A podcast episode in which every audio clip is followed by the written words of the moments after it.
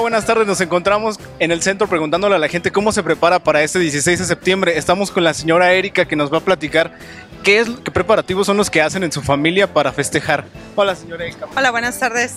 ¿Cómo se prepara usted para este 16 de septiembre? Bueno, en realidad nos juntamos todos y pues hacemos cena. O nos venimos un rato aquí a la plaza. ¿Qué es lo que tradicionalmente come? Cada quien lleva algo, pozole, tamales. Sí, pues lo más tradicional, enchiladas, pozole, tacos. Se la pasa entonces en familia.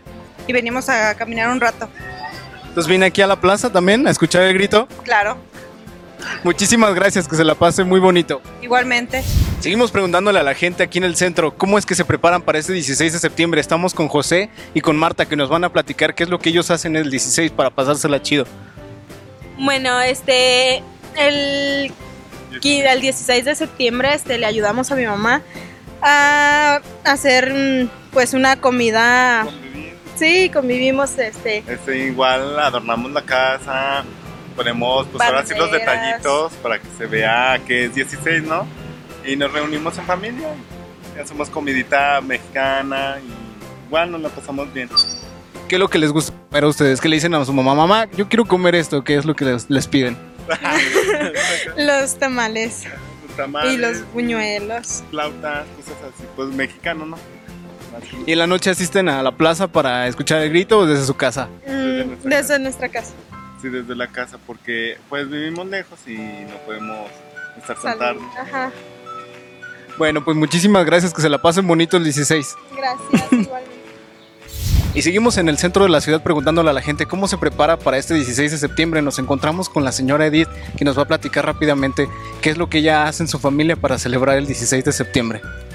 La verdad, este, nos juntamos con mi suegra, este, ella hace de repente comida para ese día.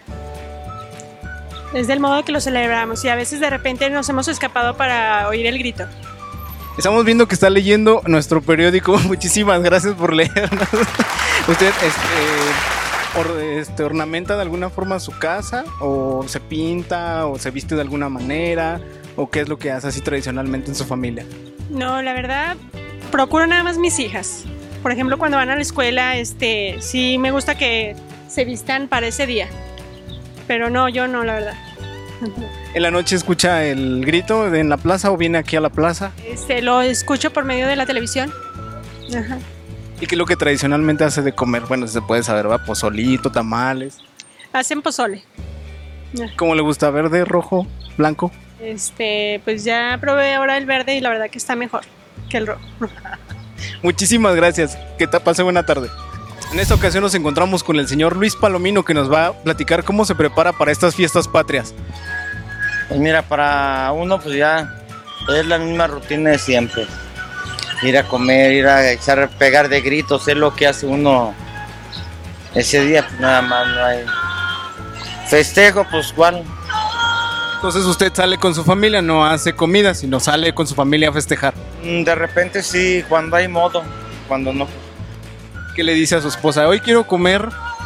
Hoy quiero comer enchiladitas, taquitos, pero cuando no, pues frijolitos, dijo.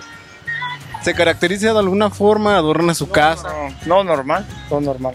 ¿Cuelga la bandera en su casa?